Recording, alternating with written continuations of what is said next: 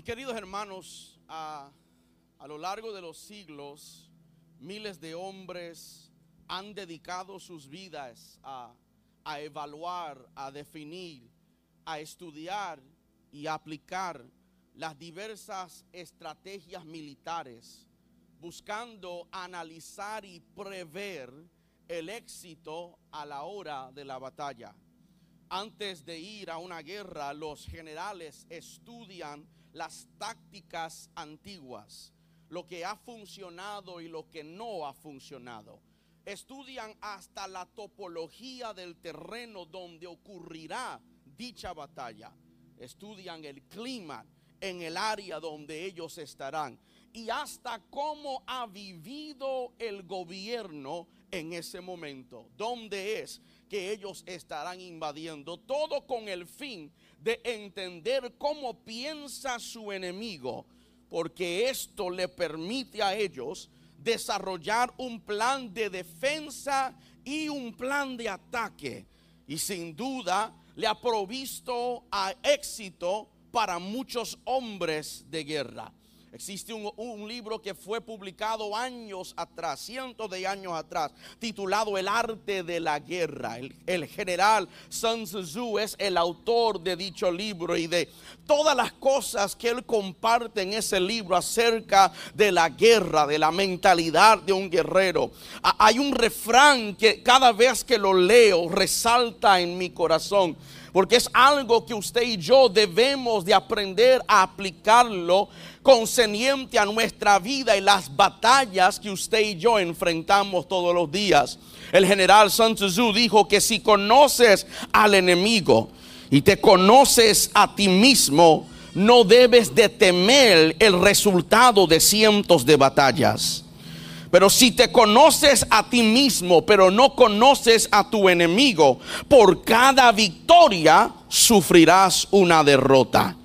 Pero si no conoces al enemigo y tampoco conoces quién tú eres, fracasarás cada vez que sales a la batalla. Te lo repito, si conoces al enemigo y conoces quién tú eres, no tienes que tenerle miedo al resultado de cientos de batallas. Pero si conoces quién eres, pero no conoces a tu enemigo, sufrirás victorias, pero también se acompañarán algunas derrotas. Pero si no conoces quién tú eres y tampoco conoces con quién luchas, cada vez que sales terminarás en un fracaso. Esto es importante, mis queridos hermanos, porque el apóstol Pablo en su segunda epístola de Corintios, él escribe algo similar a esto en el capítulo 2 y el verso 11, él dice, para que Satanás no gane ventaja alguno sobre nosotros, no debemos de ignorar sus maquinaciones le, tengo que hacer una confesión. Yo soy amante a lo que es las artes marciales, lo que es el combate y el boxeo. Mi esposa está allí. La confesión es bueno para el alma. Yo cada vez que puedo trato de verlo, pero es la disciplina de ellos. Es, es el entrenamiento de ellos. Se preparan 12 semanas, 8 semanas para enfrentar nuevos oponentes. Y cada vez que están entrenando, ellos están estudiando a su adversario. ¿Cómo es que se mueve? ¿Cuál postura es la que toma? ¿Se mueve mucho para la izquierda o mueve, se mueve mucho para la, la derecha? ¿Cuál es su área fuerte? ¿Cuál es su área débil? Y es esta idea que el apóstol Pablo está tratando de implementar en Corintio, pero también a nosotros, que cuando nosotros estamos enfrentando nuestras luchas y nuestras batallas, no podemos ignorar la manera en cómo el, el, enemigo opera. Él no tiene nuevas estrategias, él no tiene nuevas tendencias, él sigue reciclando el mismo ataque, es el mismo patrón. El que no presta atención es usted, porque si prestaras atención no te caerías en el mismo hoyo hoy en que caíste la semana Alguien está acá. tú no necesitas liberación, lo que tú necesitas es ser un buen mayordomo. Tú, tú no necesitas consejería, tú necesitas abrir tus ojos y darte de cuenta de las trampas que Él siempre está usando todo el tiempo. I'm sorry, estoy introduciendo todavía. Eh, no, no, no podemos ignorar las maquinaciones del enemigo. Pero, es importante también saber que ya, ya que, los caminos de Dios no son nuestros caminos y, y los pensamientos de Dios no son nuestros pensamientos, lo mismo se aplica a lo que es la batalla. Podemos mirar a cómo el mundo actual trabaja en lo que es las luchas, batallas y combates. Y podemos tomar referencia de eso, pero nuestra lucha no es contra carne ni contra sangre. E, e, en el terreno celestial las tácticas son un poco diferentes. No, no, no cabe duda, hay una batalla, pero no es, dijo Pablo en Efesios, contra sangre ni carne. Nuestro enemigo es no es visible a nosotros, porque no podemos simplemente observar su accionar, pero sí nos ha dejado suficiente material de estudio. Dios conoce los planes tanto para nosotros como para Él. El Señor sabe cómo usted y yo accionamos, como el Señor sabe cómo Satanás y su reino se mueve. Y la única forma en cómo nosotros podemos batallar es dependiendo totalmente en Dios. Desafortunadamente, mis queridos hermanos, Satanás ha logrado crear fortalezas mentales en algunos cristianos sobre esta idea de la guerra, de la pelea, de batallar. Y lo ha llevado, ha logrado llevar a algunos cristianos con estas fortalezas mentales a estrategias inefectivos o traerlos a enfoques erróneos. Hay dos extremos de creencias en cuanto a las luchas y guerras espirituales que son muy graves en términos de combatir. El primer pensamiento, el primer extremo es rechazar creer que hay una batalla.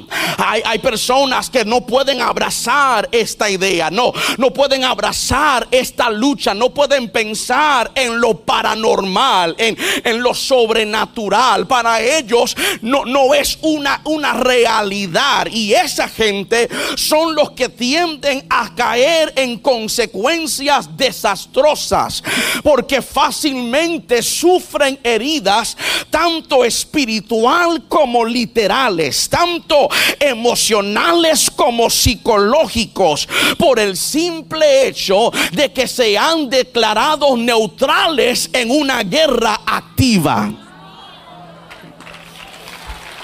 Puesto de que en estos tiempos estas personas no tienen las armas equipadas, no están listos para los dardos, no creen en la realidad de la existencia de estas luchas. Ellos cada vez terminan cayendo en un estado de derrota.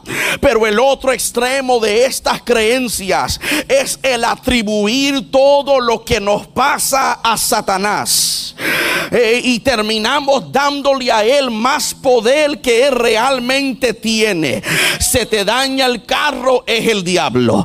Se te enferma el hijo, es el diablo. Te corren del trabajo, el diablo se ha levantado. No te dejan participar en el culto, nadie cree en mí en mi iglesia. Y nada de esas cosas es el enemigo, es Dios tratando de desarrollarte. Es tus líderes tratando de pulirte a que seas la mejor versión del ministro o la ministra que Dios quiere que seas. E, e, es importante saber que para nosotros eh, la vida es un constante lucha, eh, es, es, una guerra todos los días, pero una guerra se compone de batallas pequeñas, quédese conmigo. Eh, estamos en una guerra constante, pero una guerra se compone de batallas pequeñas. Nadie puede ganar la guerra si no primero se encarga a pelear las batallas pequeñas. Y, el conjunto o el número de batallas ganadas es lo que determina si vas a ganar o no en la guerra grande. Eh, eh, El, el perder, el perder una batalla no significa que perdiste la guerra. Lo, lo voy a decir otra vez. E- El perder una batalla no significa que perdiste la guerra. ¿Por qué? Gracias por preguntarme. Porque nosotros no peleamos para la victoria. Nosotros peleamos desde la victoria. No, no, algunos de ustedes lo van a agarrar de camino al estacionamiento. Te lo voy a decir otra vez. Porque perdí algo la semana pasada.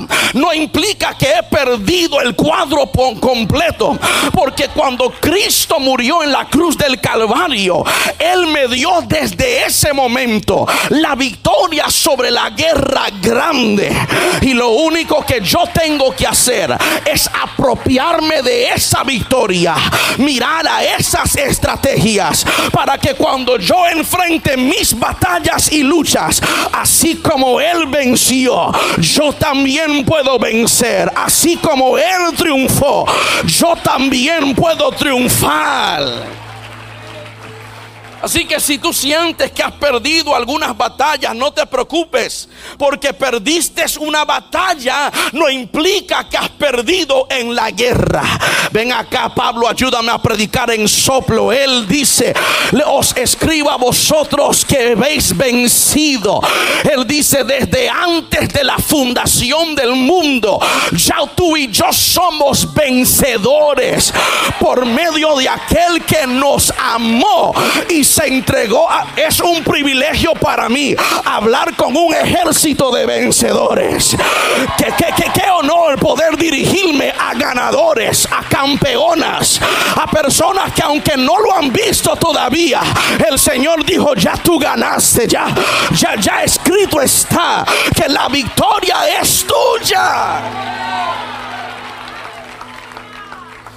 Es alarmante, es alarmante mirar a todo lo que está a nuestro alrededor y, y ver lo que está pasando y no llegar a la conclusión de que estamos en guerra. Es imposible de que usted no prenda la, televisión, que enciendas la emisora, que leas la revista y que no llegues a la conclusión que nosotros estamos en una lucha.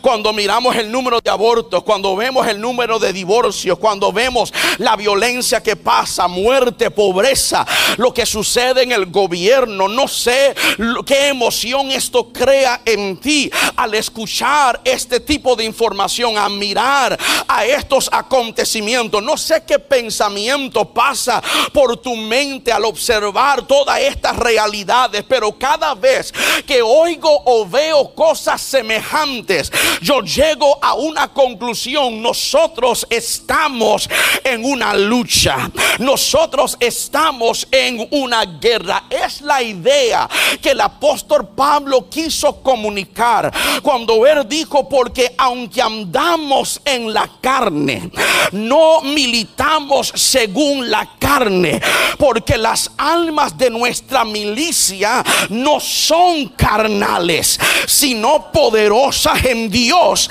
para la destrucción de fortalezas. Pablo dijo, aunque tu problema está aquí, tu solución no viene de aquí. Aunque tu problema es en el trabajo, tu solución no vendrá desde el trabajo. Aunque tu problema sea en el matrimonio, tu solución no viene de un consejero. Tu solución viene de allá arriba, de aquel que tiene armas diferentes, de aquel que tiene un poder diferente. Dios está buscando a gente que entienda que nosotros estamos en una lucha y que tenemos que armarnos en esta pelea. Es lo que Jesús estaba diciendo en Mateo cuando dijo desde los días de Juan el Bautista hasta ahora, el reino de los cielos sufre violencia y solamente los violentos son quienes lo arrebatan. Es esto lo que Dios decía a Joel en el capítulo 3 cuando dijo proclamar esto entre las naciones, proclamar guerra, despertar a los valientes, acérquense los hombres de guerras, forjan espadas de vuestros asadones, lanza de vuestros hoces y diga el débil, fuerte yo soy. Es tiempo de que la iglesia se levante, que cobre la fuerza, que cobre el poder y que pueda gritar al reino de las tinieblas. Esto significa guerra. Dios ha estado llamando a su iglesia a que se levante en estos últimos tiempos para que se den de cuenta que estamos en una lucha y nosotros tenemos que salir a pelear. Es esta idea de lucha, de guerra, de combate, el que se nos enseña en esta historia de Primera de Reyes capítulo 20. Porque en Primera de Reyes 20 nos encontramos en medio de un conflicto entre rey Acab de Israel y el rey Benadad de Aram o Siria, como dice otras versiones. Ahora esto es peculiar, Catherine, porque normalmente al mencionar a Acab lo asociamos con la connotación negativa que es el enemigo. Pero en este contexto Acab no es el enemigo. Acab representa usted y yo, porque aquí Acab está luchando contra otro adversario que ha situado a Israel y quiere quitarle todo lo que ellos tienen. La historia nos enseña en el verso número uno que Benadad, el rey de Siria, se había juntado con su ejército y con él 32 reyes y su reino. Eh, eh, eh, esto era, esto era un formidable ataque militar en contra de Israel. Y aunque exteriormente Israel era fuerte tanto en la política como en lo militar durante el reinado de Acab, no eran lo suficientemente fuertes como para disuadir tal ataque de este magnitud. Por eso a mí las apariencias no me convencen. Mire, mire, para acá, no mire para los lados. Por eso las apariencias a mí no me convencen. Porque por afuera puedes aparentar de que estás listo para enfrentar todo. Pero es solamente en la hora del ataque. Es solamente en la hora cero que se puede mostrar lo que realmente hay dentro de ti. Todo el mundo canta lindo cuando tienes una banda ungida. Pero Dios quiere Quieres saber si puedes cantar sin música, si puedes cantar sin luces, sin afecto. Todo el mundo aparente ungido cuando se siente alrededor de otros ungidos. Pero se sabe que eres ungido de verdad cuando te tiran en un pozo y tu unción todavía funciona. Se sabe que eres un ungido cuando te tiran en el desierto y el desierto florece. Se sabe que eres un ungido cuando se te pone frente a ti muralla y las murallas tiemblan cuando tú comienzas a hablar. Dios está buscando gente que no vivan por apariencias, sino que tengan sustancia. Yo sé lo que es lucha y yo sé lo que es pelear. Benadar con 32 reyes se acercaron a Israel para situarlo. Y la historia dice, en este pasaje, vemos como el rey Benadar comienza a amenazar a Israel. Esta historia nos enseña, número uno, la amenaza de oposición. Porque cuando vemos esta historia iniciarse, él llega con sus 32 acompañantes, pero envía un mensajero al rey Acab y le dice con unas amenazas de que él quiere todo lo que está dentro del reino. Estas amenazas representan los desafíos y las oposiciones que todos nosotros enfrentamos en nuestra vida. La palabra amenaza en hebreo refleja una situación de miedo o una situación de peligro. Y es un sentimiento que a menudo experimentamos cuando nos encontramos con adversidades. Como cristianos, mis queridos hermanos, debemos reconocer que la oposición es una realidad en nuestras vidas. Déjame decirlo una vez más. La, la oposición es una realidad en nuestra vida. Quien te dijo a ti de que cuando tú aceptaste al Señor, todo iba a ir bien, te mintió quien te dijo a ti que al aceptar al Señor ibas a vivir una vida color de rosas, devuélvele a ellos la ofrenda que le diste. Porque mi Biblia me dice a mí, en este mundo tendréis aflicción, pero no temáis, porque ya yo he vencido al mundo de que usted y yo hemos llegado al Señor no nos hace exento de dificultades. Lo único que nos provee es una ayuda en medio de estas adversidades. La oposición es una realidad en nuestra vida y esta oposición puede manifestarse de diferentes formas. Puede ser oposición personal, puede ser oposición espiritual, puede ser aún en tu vida social que estás experimentando oposición. Puede ser que sea oposición a tu fe, a tus valores, a tu asignación. Sin embargo, esta historia trata de marcar en nosotros que no debemos de tenerle miedo a estas amenazas, sino que debemos de recordar que Dios es el que está con nosotros. Y si Él está con nosotros, nosotros?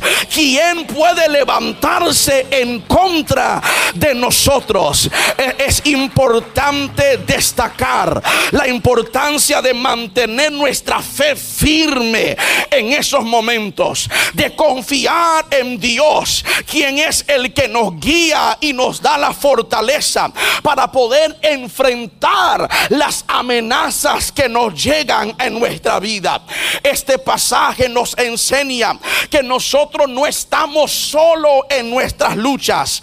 A, través de la fe y a través de la confianza en Dios podemos superar las más grandes amenazas y desafíos que se nos presenta en nuestra vida. Se cuenta una historia, tengo que contar la historia. Se cuenta la historia de un hombre llamado Napoleón Bonaparte. Si usted no sabe quién él es, Napoleón Bonaparte es uno de los grandes militares de la historia historia. Él es uno de los que de, quienes escribió el dicho, no interrumpas a tu enemigo mientras comete un error. Es uno de los que escribió el refrán que si quieres ver algo bien, vete y hazlo tú. Él es el originador de esos dichos. Él, él fue un general militar francés, genial. Era un hombre reconocido, se hizo famoso como el comandante francés en la revolución francés. Sin embargo, hay una historia que tratan de esconder de él. Una historia cuando él trató de invadir un pueblo pequeño llamado Feldkirch. Porque los ciudadanos en Feldkirch al ver a Napoleón Bonaparte venir con su ejército, ellos se metieron dentro de la iglesia y convocaron una reunión y dijeron, ¿qué vamos a hacer? ¿Salimos y peleamos o levantamos la bandera de rendición? Pues según la historia resulta que ese día era un domingo y era el domingo de resurrección. Y uno de los pastores se puso de pies y dijo, si me permiten opinar, quiero decir algo. Y le dijeron, tienes el espacio. El pastor dijo, hemos reconocido nuestras debilidades, sabemos cuál es el problema frente de nosotros, pero yo digo, vamos a tocar las campanas Vamos a celebrar nuestro servicio de resurrección y dejemos este asunto en las manos de Dios porque solo conocemos nuestras debilidades y no hemos conocido el poder de Dios para defendernos. Todos los que estaban en la asamblea estaban de acuerdo. Comenzaron a sonar Jesse las campañas, comenzaron a adorar al Señor. Y la historia dice de que cuando se terminó el culto de adoración, el domingo de resurrección, y salieron todos los ciudadanos de Felkers de esa iglesia al observar el mal, vieron los barcos de Napoleón retirándose. Porque ellos pensaron que al sonar las campanas era el ejército de Falkers que venían para atacarlos. Y ellos dijeron, prefiero volver que pelear contra... Usted no lo vio. Ellos dijeron, vamos a adorar a Dios. Vamos a sonar la campana. Y vamos a dejar los problemas en manos de él. Porque si yo lo adoro aquí, Él se encarga de allá. Si yo peleo aquí, Dios pelea por mí allá. Y yo vine a hacerle un anuncio a por lo menos 500 de ustedes. De que antes de que tú vuelvas a tu casa, lo que se había levantado en contra de ti, tuvo que empacar sus maletas y salir. Ah, porque Dios te trajo a este lugar para empoderarte a ver cosas grandes. Amados, al mirar las escrituras, las escrituras marcan cómo es que Dios es suficiente para todo en nuestra vida. No hay un problema que usted y yo tengamos que Dios no sea suficiente para eso. Él dice, no tienes el dinero, yo puedo suplirte el dinero. El doctor te dijo no, pues no conversó conmigo. Tu hijo no quiere volver a la iglesia, es que no sabe que yo lo destiné para algo grande. Que te cerraron puertas, mira para acá, yo te abro siete más. No hay ningún problema que Dios no tiene el remedio. Cualquier amenaza que se levanta, podemos mirar a la amenaza, escuchar y atender las amenazas, o podemos poner nuestra confianza en Dios. Ten presente que el enemigo siempre va a querer atemorizarte con amenazas. Cada vez que estás cerca a tu milagro, cada vez que estás cerca a tu tiempo de bendición, el enemigo se especializa en enviando mensajeros con amenazas. Pregúntale a Job que le enviaron varios mensajes que su casa había sido destruido, sus hijos se habían muerto y que todo lo había perdido. Pregúntale a Jairo, caminando con Jesús, vino el mensajero y dijo, no le moleste ya tu hija murió. Pregúntale a Elías que después de ver fuego en el monte, le mandaron un mensajero y dijo, Jezabel quiere tu cabeza. Cada vez que estás cerca a tu milagro, el enemigo te envía un mensaje. Pero Isaías dice, ¿quién escribió tu anuncio? Porque si lo escribió la tierra, atiende la tierra. Pero si quien escribió el anuncio fue él, yo le creo a Dios. Estos confían en carro y aquellos en caballo. Mas nosotros del nombre de Jehová tendremos memoria.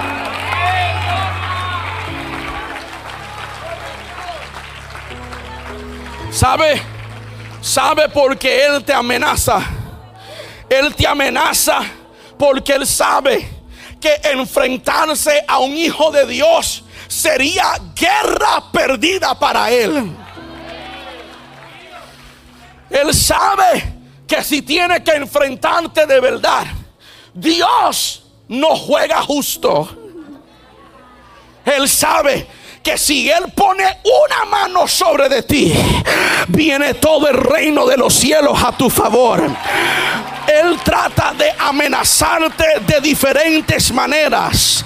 Pero esta historia nos enseña que tenemos que hacer como los ancianos que conversaron con el rey Acab en el verso 8 y le dijeron los ancianos, no obedezcas nada de lo que él te pide. Ahora, Jesse, e, esto no significa que debemos ignorar lo que nos sucede. Esto solo quiere decir que a veces tienes que mirar muy bien de quién vienen las amenazas. Porque la vida me ha enseñado una cosa. Y es que hay algunas personas con las cuales no vale la pena discutir con ellos. Hay algunas amenazas que no tienen validez. Hay algunas amenazas que no tienen peso. Tú hablas de lo que desconoces. Pero si tú supieras por todo lo que yo he pasado, tú también estarías adorando al Señor como yo. Tú también estarías confiando como yo. Ellos dijeron, no le oigas. No, no oigas a las amenazas. Porque hay algunas amenazas que no tienen validez. Hay, algunas palabras que no tienen peso. A, veces las amenazas te duelen por la persona de quien vino. Ah, no fue lo que te dijeron. Fue quien te dijo lo que te dijeron. Pastor Joan, yo puedo salir afuera con pantalones gris con camisa rosita y con zapatos negros y nadie me puede decir nada. Pero si mi esposa me dice, y ese vestido, me descompono. Porque nadie tiene influencia a menos de que tú le permitas. Hay algunas palabras que saliendo de aquí tú las tienes que pesar y decir, yo no sé de dónde viene, no sé por qué le dijiste, pero yo prefiero creerle a Dios por lo que tú me dices. Yo voy a admirar lo que me dijiste, pero voy a pesarlo porque sé que Dios me dio una palabra y prefiero oírlo a Él. Acá, acá, usted está conmigo, ¿verdad? Acá con ánimo cobarde, cuando recibe la primera amenaza, se da por vencido. Se somete a las condiciones que le impone el enemigo. Tu Biblia dice que Acab responde a Benadad, como tú dices, rey señor mío. Como tú dices, rey señor mío, yo soy tuyo y todo lo que tengo. La, respuesta de Acab a Benadad encaja con su personalidad. Porque acá era un hombre preocupado con lujos. Era un hombre preocupado con comodidades. Y no tenía carácter para enfrentar cara a cara a su enemigo. Y por eso Acab se rindió incondicionalmente a Benadad. Benadad le dijo, mira las cuatro cosas que pidió quiero tus riquezas, quiero tus hijos, quiero tus mujeres y quiero a tus casas. No, usted no lo escuchó. E, e, él dice, e, él dice, quiero las riquezas, quiero a tus hijos le pidió a las mujeres y le pidió las casas. Él dijo, van a entrar mi gente y van a registrar toda la casa. Y lo que ellos vean que quieran, se lo van a llevar. Y, y acá escucha esto y responde con un lo que tú digas, rey, señor mío. Benadad expresó su deseo de llevarse a los hijos, a las esposas, a las casas y a las riquezas de los habitantes en Samaria.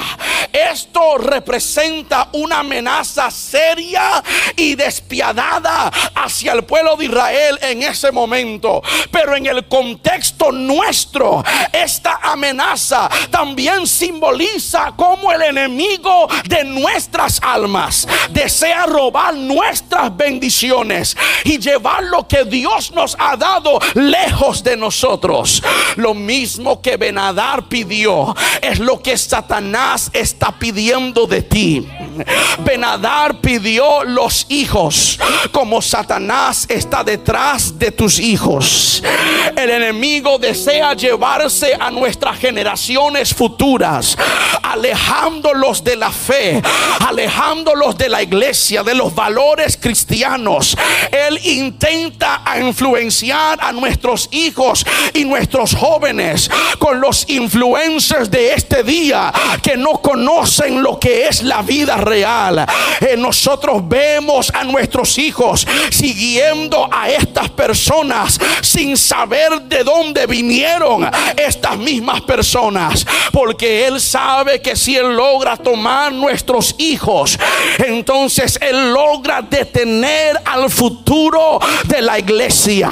Porque el futuro de la iglesia, aunque usted ame a sus pastores, no descansa sobre ellos. Descansa sobre la nueva generación. Descansa sobre los adoradores que ahora se están levantando. Los predicadores que ahora están saliendo. Y si Él logra tomar a tus hijos, logra infiltrarse en el futuro de la iglesia. Pero también Benadán pidió a las esposas. E, esta parte de la amenaza simboliza el ataque a la unidad familiar. El enemigo intenta dividir y destruir las relaciones familiares, tratando de sembrar discordia y conflicto en los hogares. No sé si usted se ha dado de cuenta cómo el enemigo está atacando a los matrimonios ahora. ¿Y sabe por qué lo hacen? Porque nada en este mundo representa más a la relación de Dios contigo como el matrimonio. Ven acá Pablo, él dice, esposos, amad a sus esposas como Cristo amó la iglesia y se entregó a sí mismo por ella. Y como él sabe que el matrimonio representa a Cristo redimiendo a la iglesia, él quiere destruir esa imagen y se infiltra de diferentes maneras en nuestros matrimonios para tratar de quitar la unidad familiar. Le pidió los hijos, le pidió las esposas y le pide por las casas. Esta, esta amenaza de las casas refleja el intento del enemigo de destruir a nuestro lugar de refugio. E, e, él quiere alejarnos de la comunión con Dios y hacernos sentir que no tenemos un lugar donde pertenecernos. Si Él no puede destruir a una iglesia, Él destruye a una casa. Porque la iglesia se compone de las casas. Y si Él puede meterse en la casa, Él logra infiltrarse en la iglesia. Por eso Dios está levantando una iglesia que se pone en la brecha para poder detectar todos estos ataques y decir, Satanás, te vemos de lejos y te llamamos fuera. Pero no solamente pidió los hijos, la casa y las esposas, también pidió por las riquezas. Y esta parte de la amenaza ataca a la relación de nosotros con Dios en el sentido de que si nuestros recursos son afectados, entonces no tenemos la paz que queremos. Comenzamos a trabajar más y a confiar menos. Y no podemos entonces depender en Dios como Dios pide de nosotros. Cuando el enemigo no puede atacar a tu salud, a tus hijos, a tu matrimonio, él va por tu bolsillo y hace todo lo posible porque dejes de dar para que entonces tú no puedas ayudar a avanzar a la obra de Dios en esta tierra. Estas amenazas de Benadar representan a todos los ataques del enemigo en las áreas más importantes de nuestra vida espiritual y familiar. Sin embargo, confiando en Dios, fortaleciendo a nuestra fe y manteniéndonos en una relación con Él, podemos resistir a todos estos ataques. Podemos cubrir a nuestros hijos. Podemos proteger a nuestros matrimonios. Podemos decir en mi casa solo habita el poder de Dios. Y todas mis bendiciones financieras vinieron de Dios y regresarán a Dios. Dios es nuestro refugio y fortaleza frente a las amenazas del enemigo. Le pidió todo esto y Benadad la primera vez dijo lo que tú quieras. Le envió otro mensajero y le dijo, venimos a tomar eso y todo lo que tienes. Y esta vez se incomodó Acab. Y Acab corrió a donde estaban los ancianos y los reunió a todos y consultó con ellos. Y ellos dijeron, no obedezcas lo que Él te está pidiendo.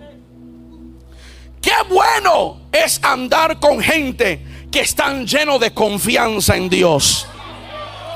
Qué bueno es andar con gente que saben lo que Dios es capaz de hacer.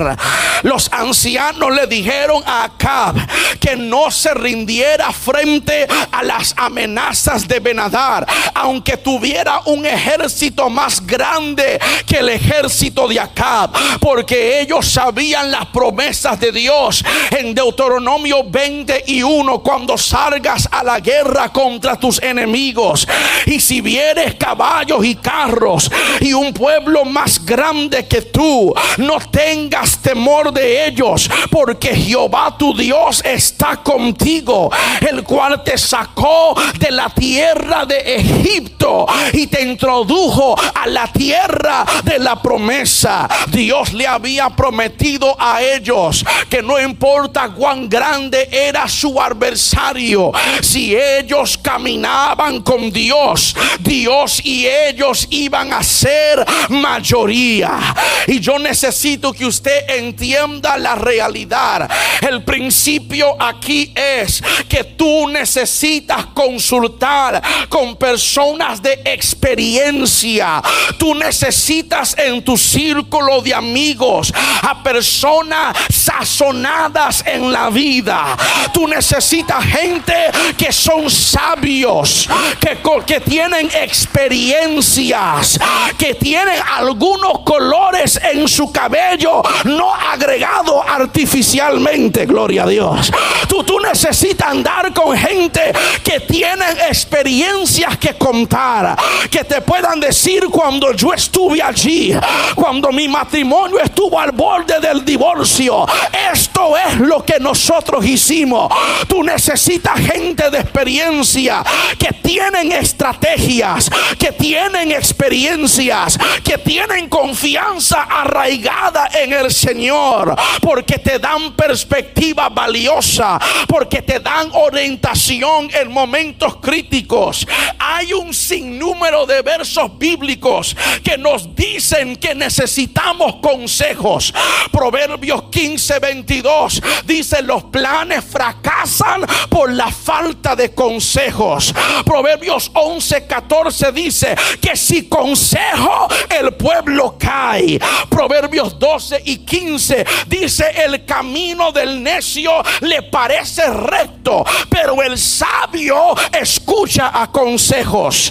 Proverbios 19 y 20 dice escucha el consejo y acepta la corrección y así tú también llegarás a ser sabio. Proverbios 20 y 18 los planes fracasan ante la falta de consejo, pero triunfan cuando hay muchos consejeros. Y Proverbios 24 y 6 dice, porque con estrategia haces guerra, pero victoria haces con consejos. Ah, good God. Eh, si, si quieres hacer guerra, consulta con estrategias. Pero si quieres alcanzar victoria, vete y busca a alguien experimentado en lucha y dile, cuéntame cómo tú ganaste. Porque allí entonces tú también ganarás. La historia dice que ellos fueron a él. Le dijeron, no hagas nada de lo que él te diga. Y le entró, voy terminando, I promise. Le, entró a, acá, en Puerto Rico dicen un guille. No sé cómo se dice acá, pero le entró una cosa. Así mismo. Acá, después de consultar con los ancianos, dijo, espérate un momento. ¿Qui- ¿Quién se cree este Benadá? Dile a él que no vamos a responder a nada de lo que él diga. Y empezó la lucha de mensajeros. Porque entonces volvió el de Benadar a decir, yo tengo más gente conmigo de lo que tú tienes contigo. Y le volvió a mandar un mensaje acá y le dijo, alábate pollo que mañana te guisan, gloria al Señor. Le, dijo, no, no cantes victoria si no hemos salido a la, a la batalla. Eh, eh, verso 11 es un proverbio con el que responde Acab. Acab le dice, no cantes victoria si todavía no hemos salido a pelear. La conversación de Acab con estos ancianos le provocó a él una confianza sobrenatural. Él comenzó a depender más en Dios y en sus recursos que la amenaza que estaba frente a él. Pero Yesenia, yo tuve que preguntarme, ¿qué sabían los ancianos de Benadar que Acab no sabía?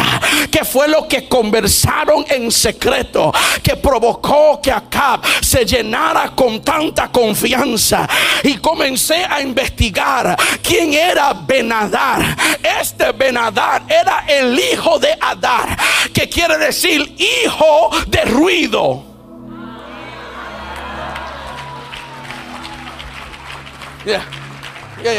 Recuerde, recuerde, si usted no ha estudiado esto, los nombres en la Biblia eran significativos, porque no era solamente su identificación, eh, se convertía el nombre en su identidad. Y cuando él comienza a conversar con los ancianos, este rey me está pidiendo problemas. ¿Y qué es lo que te pide? Él quiere estas cosas. ¿Y quién es él? Y cuando Acab dijo, es Benadad, me imagino, usando mi licencia de hermenéutica, me imagino que uno de los ancianos se echó a reír. Acá, por favor, chico, no le tengas miedo a él. ¿Por qué? Porque ese Benadad es el hijo de Adad, que quiere decir hijo de ruido. No, no, Catherine, I gotta tell them a story. Tengo que contar. Se, se cuenta una historia de, de un padre y un hijo que un día salieron ellos a pasear. Se- entraron en el vehículo y, y comenzaron a navegar, viajar por la autopista. Era un poco caluroso, así que bajaron la ventana un poco y estaban disfrutando del viaje. Hasta que en un momento se metió una avispa por aquella abertura de la ventana. Y el niño saca un grito ¡Ah! y se tira en la parte de atrás. Y su papá tratando de manejar con una mano y con la otra mano, tratando de ayudar a la avispa. Y el muchacho loco brincando de atrás para adelante, de adelante para atrás. Y el padre tratando de manejar y tratar de hacer que la avispa se fuera. Y cuando estaciona el carro al lado y con la mano persigue la avispa, por fin lo agarra y aprieta. Y el niño saca un suspiro. Oh, yo pensé que me iba a matar. Hasta que su padre vuelve a abrir la mano y la avispa sale volando. El niño saca otro grito y otra vez a brincar y a moverse y a hacer una loquera. Y su padre todo el tiempo tratando de agarrarle la atención. Mira, hey, nene, míreme para acá. Y cuando el niño le mira, el papá abre la mano y dice, mira, yo tengo el aguijón de la avispa aquí. Él no te puede hacer daño porque ya le quité lo único que él tenía. Hace ruido, pero no hace daño. Yo vine a dejarle saber a alguien que más de dos mil años atrás Jesús aprietó a Satanás en la cruz, le quitó el aguijón y ahora lo único que hace es ruido, pero no puede hacer daño. Cuando vienen los problemas económicos, ríete a los problemas y diga eso es ruido, pero no me puede hacer daño. Cuando vienen las amenazas de enfermedad, diga eso es ruido, pero no me puede hacer daño. Benadad hijo de ruido. No, no podía hacer daño porque no estaba en él. Hablaba mucho. Era un perro que ladraba, pero daño no hacía. Y Acab dijo, si peleas lo que tú quieres, vamos a pelear entonces. Y la historia dice que Benadad mandó a sus hombres. Y ahora Acab, como todo ser humano, al ver la realidad de lo que él está enfrentando, él dice, ¿en qué problema yo me metí? Y Dios, ¿dónde tú estás ahora? Y la historia dice que aparece un profeta que no sabemos quién es. Él es. De acuerdo a la, cronología, e, Elías ya se había ido porque había salido huyendo en el capítulo 19 y no vuelve otra vez hasta algunos capítulos después. Este profeta era un desconocido. Y cuando él llega, llega para darle una palabra al rey. ¿Ves a todo ese pueblo? Sí, el Señor me dijo que te lo va a entregar en tus manos. ¿Ok? ¿Y, cómo es que Él lo va a hacer? Ve, acá pensaba que Dios no tenía otras estrategias. Acá pensaba que cada vez que algo le sucedía, le tomaba a él y a Dios de sorpresa. Cuando lo que acá no sabe es que Dios siempre tiene el último movimiento. Él dice, he hecho todo lo que me has dicho. Le mandé mensaje, le dije, vamos a pelear. Le dije que no le voy a dar mi casa a mi familia, a mis hijos, nada de eso. Y ahora Él está frente a la puerta. ¿Qué hago yo ahora? Él dice, Dios todavía tiene un último movimiento. Él dice, ve a los siervos de los príncipes de las provincias. No, usted no lo vio, míreme para acá. Los príncipes no. Los siervos de ellos es que Él va a usar. No, míreme para acá. Todavía usted no lo vio. ¿Sabe las provincias tuyas acá? Sí, las conozco. ¿Sabe quiénes son los líderes? Sí, pues los servidores de ellos. O sea, acá tú nunca los has visto. Tú no conoces sus nombres, pero el Señor los ha capacitado a ellos para que salgan a pelear. ¿Quiénes eran estos siervos? Eran los jóvenes, la generación joven que Dios había separado. Y cuando él comenzó a contar, Ana, habían siete mil jóvenes listos para la batalla. Yo vine a hablar con mi juventud aquí, a dejarte saber, Dios te ha ungido a ti para esta nueva lucha y batalla. Y aunque nadie conoce quién tú eres, tú naciste con una asignación. Tú naciste con un destino de cambiar el mundo.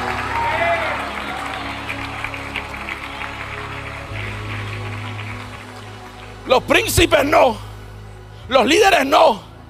Los soldados no. Los siervos los jóvenes, ellos son los que van a salir. Comenzó a contar y había más de siete mil. Y ahora el profeta le dice, y el Señor te tiene una última palabra. No esperes que ellos ataquen primero. Vete y dale tú.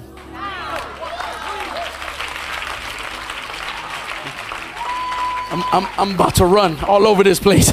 E, e, él dice, acá dice, ok, tengo los soldados, tengo la estrategia. Ahora, la pregunta de millón, ¿quién comienza la batalla? El profeta dijo, tú. Porque por mucho tiempo tú has estado esperando que el enemigo avance para que tú entonces ataques. Pero ¿por qué mejor tú no avances primero? Para no darle ningún espacio a él. Si tú has estudiado a tu enemigo, si conoces sus maquinaciones, si conoces sus patrones y sus estrategias, tú puedes salir antes de que él venga y puedas destruir todo lo que él quiere hacerte. Hay cosas, de la haya. Hay cosas que Dios puede hacer por nosotros. Hay cosas que Dios mueve en sus lugares por nosotros. Pero a veces Dios espera tu iniciativa. Tú esperando confirmación y señal. Y Dios dame palabra. Y Dios en el cielo diciendo, vete. Tú querías una palabra, te trajo un blanco de Chicago a decirte, vete, ataca, lánzate, ora, predica, alcánzalos. No esperes que venga ellos, vete tú primero.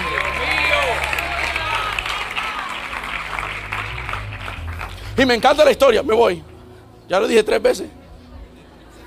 Me encanta porque la historia dice, que cuando salen a pelear, salen a pelear y ganan. Salen a pelear y Benadar con su ejército y, acá con sus siete mil jóvenes y ganan. Pero Benadar se escapa. Y el profeta vuelve con una palabra. Le dice, dentro de un año vuelve Benadar.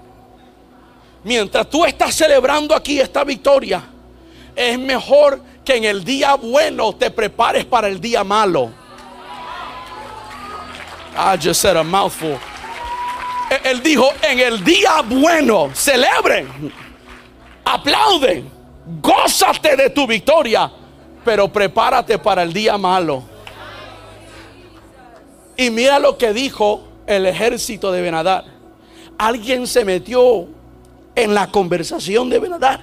Le dijo, el problema es que el pueblo de Israel, el Dios de ellos, es un Dios de montes. Y nosotros cometimos el error de atacarlos en el monte. Pero el Dios de ellos no es un Dios de valle. Así que cuando volvamos, vamos a atacarlos en el valle. Y Dios en el otro lado diciendo que tú no me conoces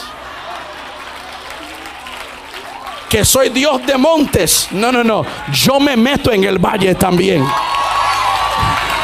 Yo vine a hablar con alguien aquí que posiblemente tú no estás en tu momento de monte, estás en tu momento de valle, pero el Dios tuyo se mete en el valle también, porque Él tiene el último movimiento.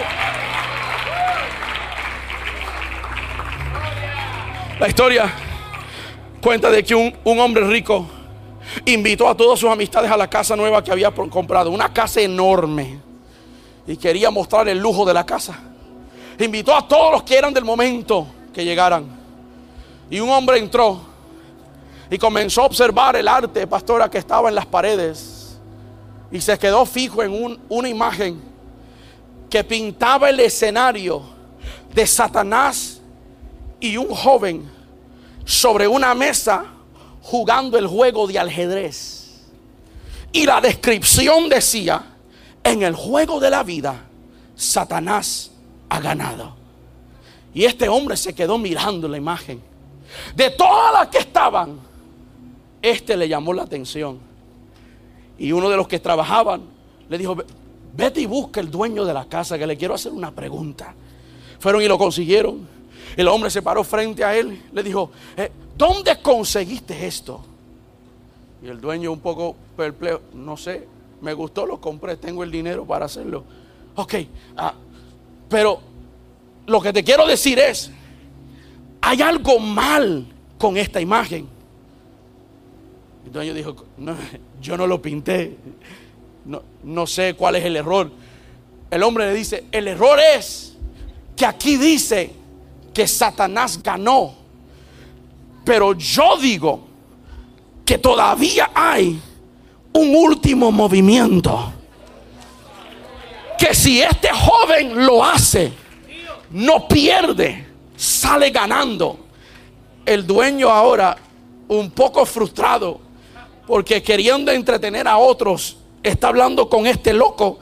Eh, y dice, ¿y, ¿y qué tú quieres que yo haga?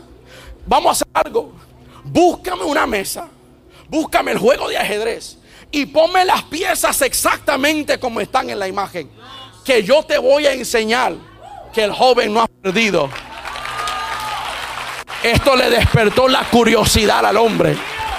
Fue y buscó la mesa. Fue y buscó el juego. Fue y puso todas las piezas. Y el hombre se sentó. Y comenzó a estudiar las piezas. Y se levantó y miraba la imagen. Y volvía y se sentaba y miraba las piezas. Y agarraba otro ángulo y miraba las piezas. Y corría otra vez a la imagen. Y volvió lento y riéndose. te dije que todavía le quedaba un último movimiento. Ve acá. El hombre se paró al lado de él y movió una pieza adelante. Y todo el mundo que había rodeado la mesa comenzaron a maravillarse. Comenzó el, ruido de la gente celebrando de que lo que estaba en la imagen no era la realidad. Este hombre acababa de mover para ganar el juego para el joven. Y en todo el bullicio el hombre se había escapado por la puerta. Y el dueño dándose de cuenta que se estaba escapando, le gritó, hey, tú, ¿quién eres? El hombre sonriendo dijo, yo soy el diseñador del juego de ajedrez. Y yo sé cómo mover para perder, pero también sé mover para ganar. Y qué bueno es saber que tú le sirves al creador de esta vida. Que cuando para ti parece que has perdido todo, con un mover de la mano de Dios, te mueve de pérdida a ganancia, de abajo arriba, de pobre a rico. Dios sabe mover para ganar.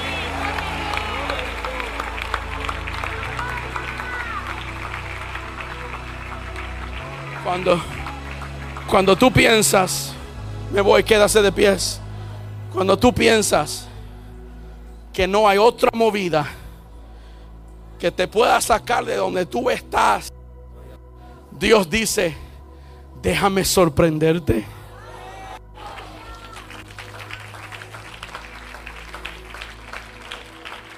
Cuando ya te has convencida de esta yo no salgo, el Señor dice, es que tú todavía no me conoces.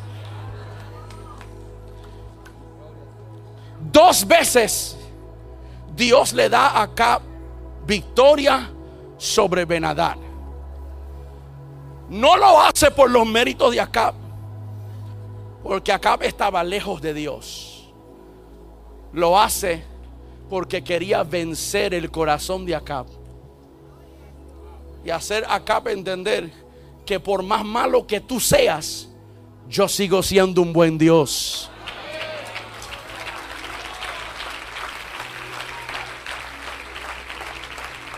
Que por más errores que tú cometas, yo sigo siendo un Dios de gracia y de perdón.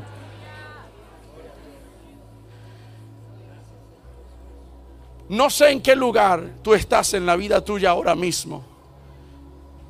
Pero el Señor me trajo hoy en esta noche, en este cierre, a dejarte saber, a Él le queda un último movimiento. Y por más que parezca que en esta batalla tú la estás perdiendo, muévete para un lado y deje que Dios se mueva a favor tuyo.